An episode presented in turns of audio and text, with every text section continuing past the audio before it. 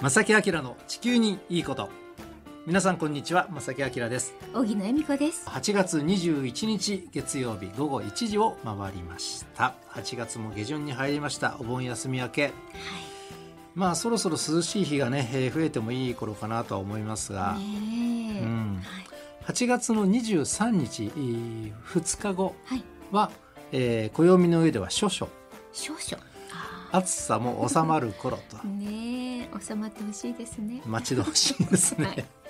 え本当に今年の夏は暑くなっていますが、はい、うんまあ暦通り本当に行くのがやっぱり一番体にもいいし、ねいいのかなっていう気はしますけれどもね。うん。まあ、特に今年の夏は本当に、えー、異常な、ね、ことがあ多かった。多かった。まだ終わってませんがね、うん、そろそろ涼しい日が増えてほしいなという今日この頃ですが、えー、今日はですね、えー、前半と後半、えー、話題を少し分けましてね。前半は、えー、少し最近のお天気の異常さ。はい。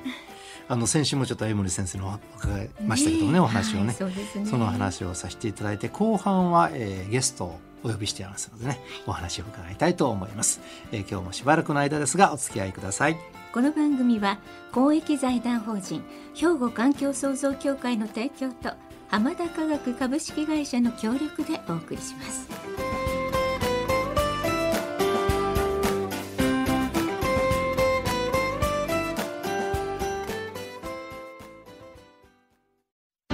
兵庫環境創造協会2050年脱炭素社会の実現に向け兵庫カーボンニュートラルセンターとして環境と調和した未来を目指し脱炭素化への取り組みや自然環境の保全再生など皆様と共に進めています。環境適合型社会の実現を目指して兵庫環境創造協会。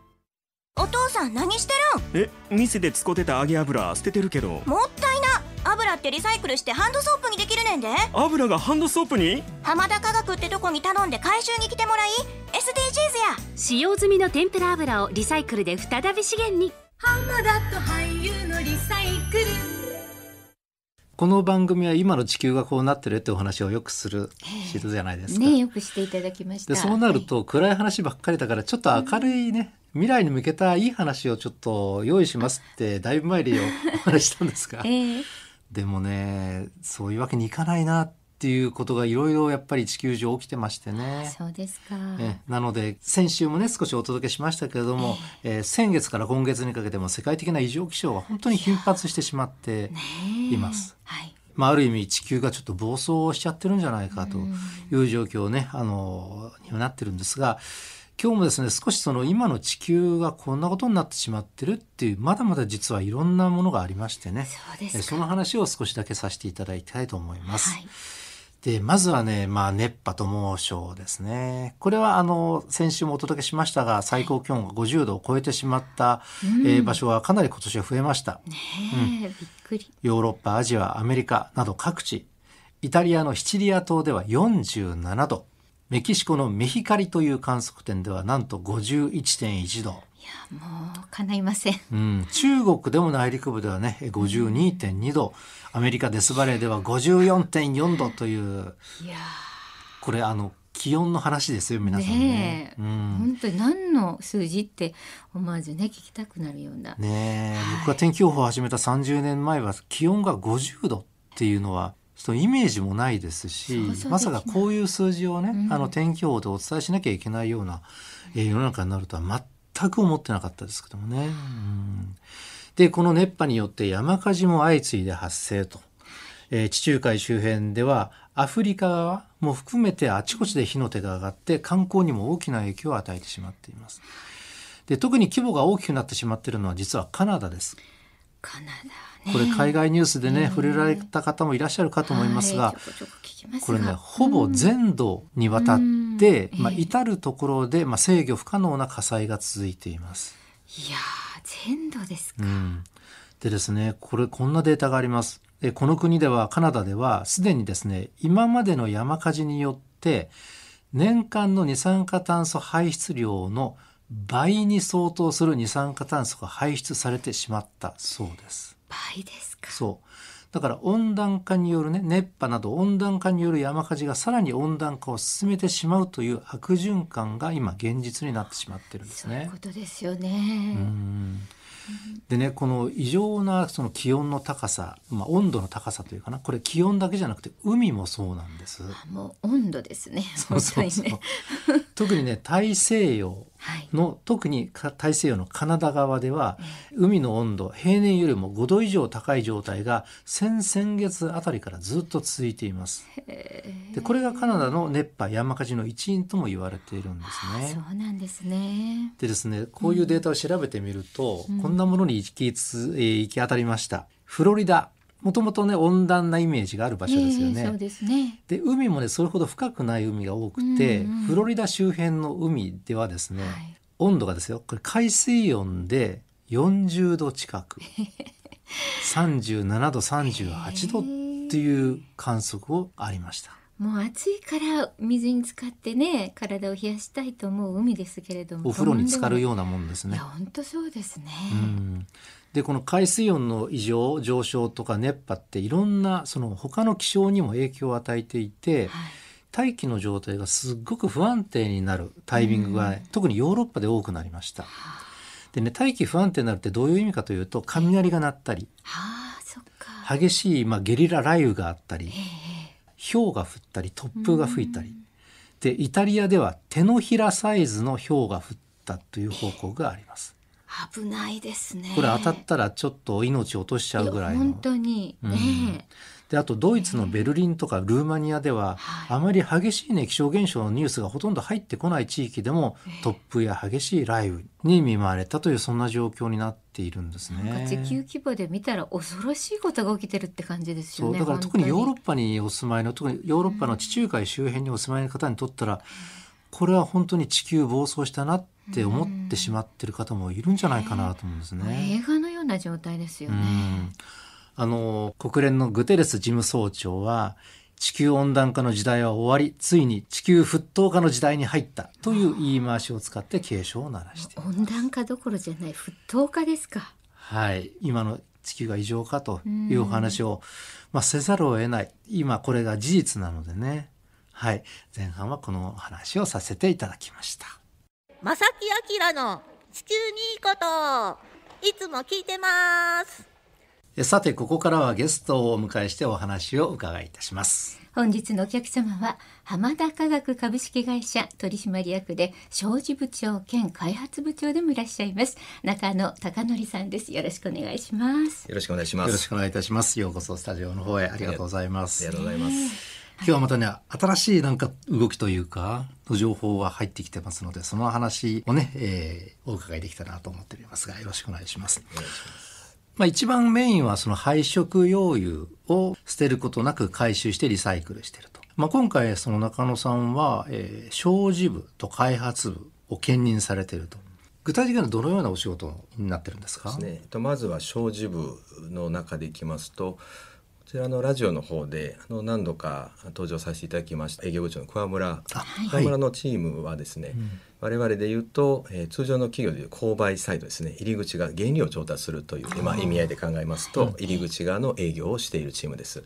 で私の商事部というのは、えー、桑村のチームが集めた配色用油を製造部で、えー加工処理をしてその後リサイクル用途に合わせてですね、販売するという形で出口側ですね。会社を中心に考えると入り口側の原料真ん中の製造えー最後出口の販売という形で私の商事部が出口側の営業を、まあ、担っている会社です。で合わせてですねあのその出口側の営業をまあしながらなんですけれども、はい。やっぱこの業界的に長らく同じような動きをずっとかけてきたっていうところが、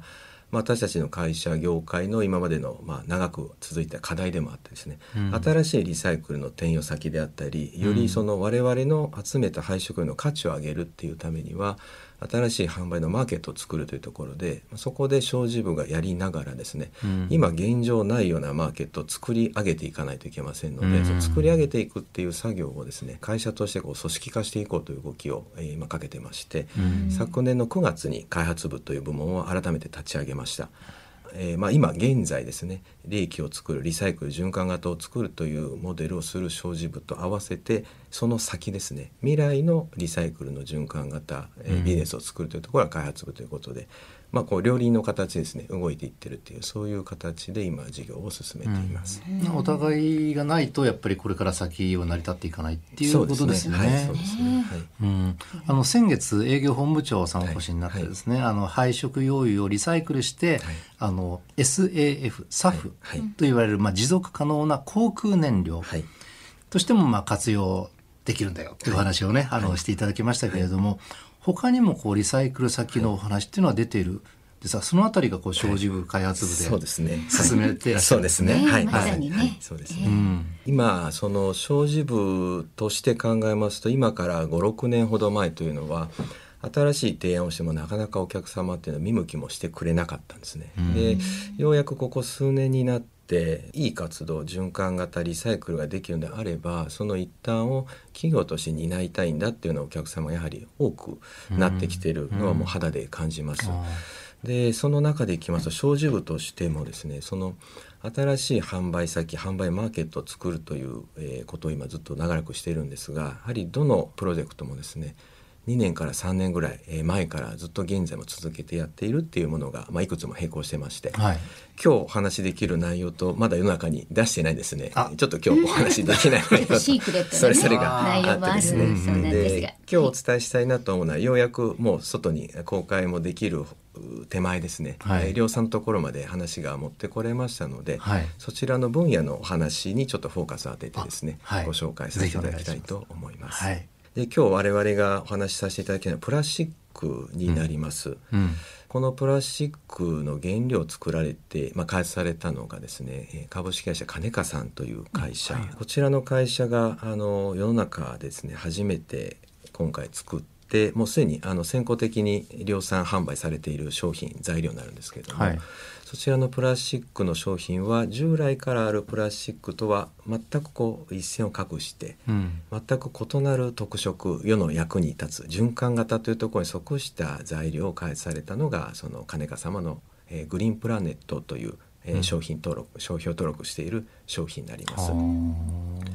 で我々がですねその金華様が作られるプラスチックの原料に植物油植物からできた油でプラスチックが作れるという形ですので、さらにその先を行こうということで、うん。廃食用油ですね、はい。使い終わった後の食用油を原料にしてそこからプラスチックの素材を作ろうというのが今回の新しい取り組みになります。またまた新たな展開が。ね楽しみですね。はい。ちょっと気になるというかね。あのプラスチックってやっぱりなんでしょう自然には戻っていかない分解されない、ええ。残ってしまうということで、まあ、ペットボトルも含めてね今すごく問題になってますけどもちろん新たにね開発されたということはそのあたりがやっぱり非常に特徴的ということですね。そうですね。はい、あのプラスチックって、まあ、最近本当に大きくいろいろなところでプラスチックは問題だっていうふうになってますがこの金華さんが作られた商品というのは、うん。あのまあ、いろいろプラスチック上で特徴が多いんですけれども、はい。まずはその海洋ですね。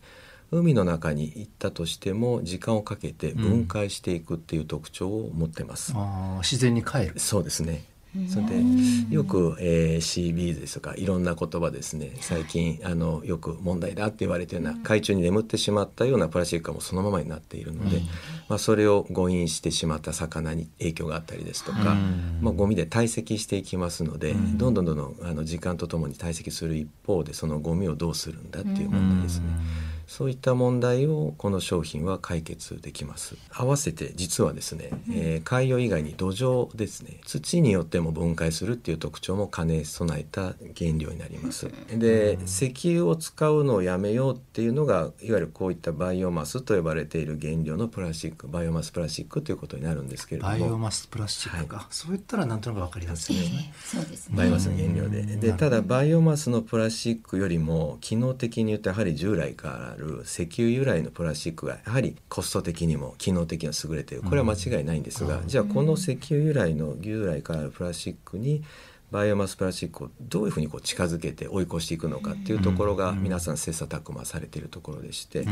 これを解決できるんじゃないのかなというのは今回のこのグリーンプラネットという商品になります。でここまで来るとですね分解できるからいいよねどんどん作ろうってなるんですけど次のまあ事業モデルで考えた時の課題というのがじゃあどうやって世の中に波及させるんだとなった時に、プラスチックのその性能ですね、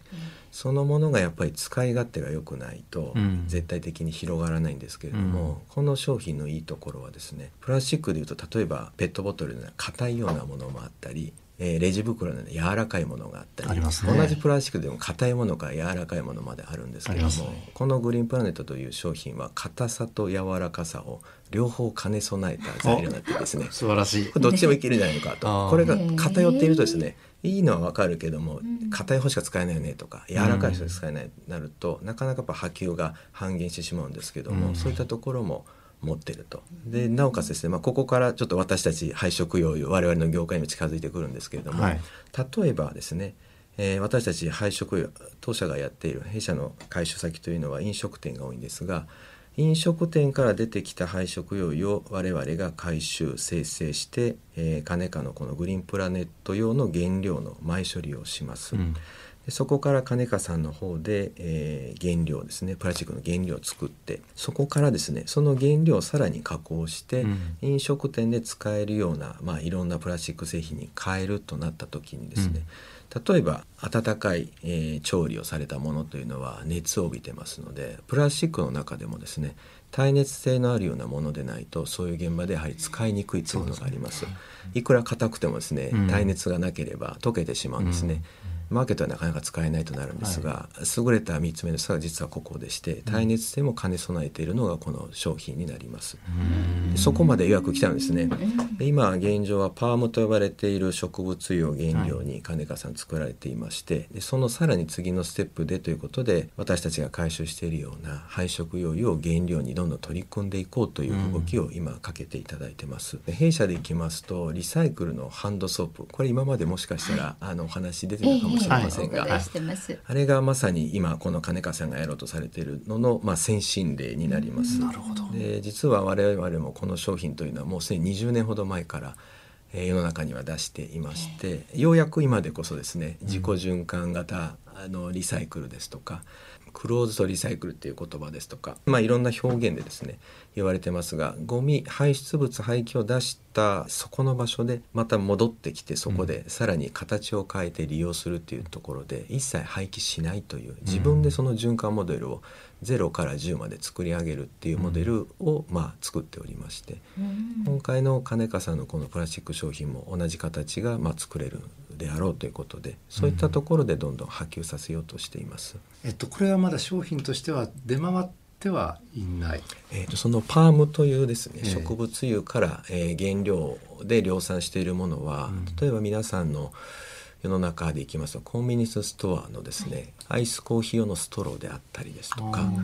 あとはパックの例えばお茶についているストローですね、はい。はい、ああいったものはもうすでに世の中に出ています。それもう皆さん知らないところですね。どんどんアピールすべきですよね。本当ですね。なんか知らないから全部プラスチックと思って避けてね、うん、買わないようにしてたけど、そうそうプラスチックだからもうこれダメだって思ってしまったらね、ね、そんな企業努力があるなら買う。のにみたいなとこですよねあのちなみにこう。いう動きという。のはこう。世界も視野にに入れて考えていらっしゃるんですか、はい、そうですね。で今のまあこの商品そのものというよりかはですね私たち商事部としてはですね今も実際に輸出をしてます。もう間に反社商社を通さずに直接弊社が海外のメーカーさんにアプローチをしてビジネスをしてます。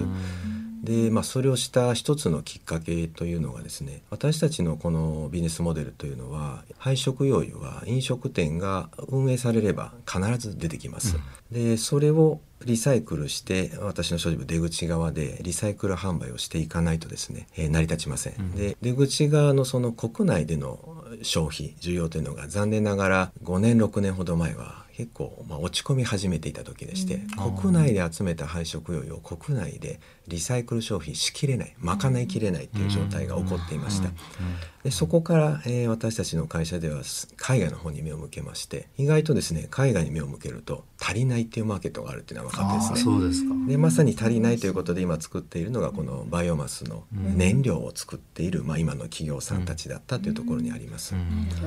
で今まさにですね今度入り口側に着目しますと、ん。正木さんが最初お話したサフですね、ん。サフというところがものすごくやはり今報道されていて認知度が上がってきましたので、はい。廃食用油を、まあ、サフを含めたですね、いろいろなものをリサイクルできるっていうのは世の中皆さんよく分かってきましたので、うん。今現場で起こっている変化っていうのは、もうこれも桑村がお話したと思いますがある廃食用油を、まあ、みんなで取り合いになってるというのが現場で起こってます。うん。でそこにまたちょっと違うところからす攻めたいなと思いまして、で今商事部と開発部で連携してやっているのが海外の廃食用油でまだ誰も手をつけてないものが何かないのかなと、まあ、これ国内も同時並行でやってるんですが、うん。ここはちょっと今開発中なんですね。通常は捨てられていた廃食、まあ、植物油ですね、うん。植物油が含まれているようなホニャララがあってですね。そのそのホニャララはですね、はい。え通常の我々の業界では処理しきれない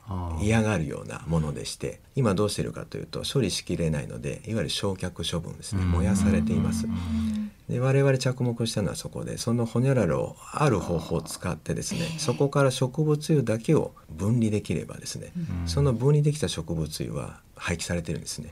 新しいリサイクル先に大いに活用することができるなということで、まあその方法がようやく見つかって、設備もですね今年導入しましてようやくやりだしたところで。で同時にですね国内で同じようなそういう需要変化があるということは多分海外でも同じようなことが起こっているんじゃないのかなということで、先行的に今アジアを中心にですね海外でも同じ調査を仕掛けておりまして海外でも眠っているものをどんどん掘り起こしていこうということを今手がけています。すごいですね。あの環境問題をねしっかりとそうやってあのもん問題意識を持ってというのかな。それでこう進めていくって結構パワーいるじゃないですか、でもこうやってお話伺ってるともうその種はめちゃくちゃあちこちにたくさんあってそうですね。それいかにこう捕まえてちょっとアイディアで商品にして。そうです。おっしゃるとですね。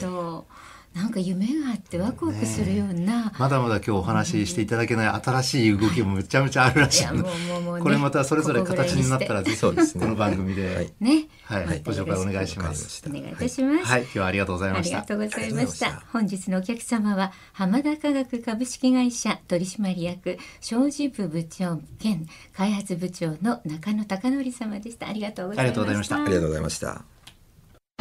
兵庫環境創造協会2050年脱炭素社会の実現に向け兵庫カーボンニュートラルセンターとして環境と調和した未来を目指し脱炭素化への取り組みや自然環境の保全再生など皆様と共に進めています。環境適合型社会の実現を目指して兵庫環境創造協会。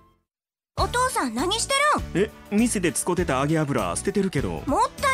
いな油ってリサイクルしてハンドソープにできるねんで。油がハンドソープに？浜田化学ってとこに頼んで回収に来てもらい SDGs や。使用済みの天ぷら油をリサイクルで再び資源に。えさて今日もね、えー盛りだくさんの内容でお届けしましたが皆さんいかがでしょうか、ねえぜひ皆さんご意見をお寄せください。えーはいよろしくお願いします、おはがきお便りの場合は郵便番号六五零の八五八零。ラジオ関西正木明の地球にいいこと。ファックスでは零七八三六一の零零零五メールではまさきアットマーク jocr ドット jp こちらまでどしどしお寄せください。お待ちしています。皆さんお待ちしておりますということで正木明の地球にいいことは今日はこの辺でお別れいたしますご案内は正木明と小木野恵美子でした。それではまた来週さよなら。この番組は公益財団法人兵庫環境創造協会の提供と天田科学株式会社の協力でお送りしました。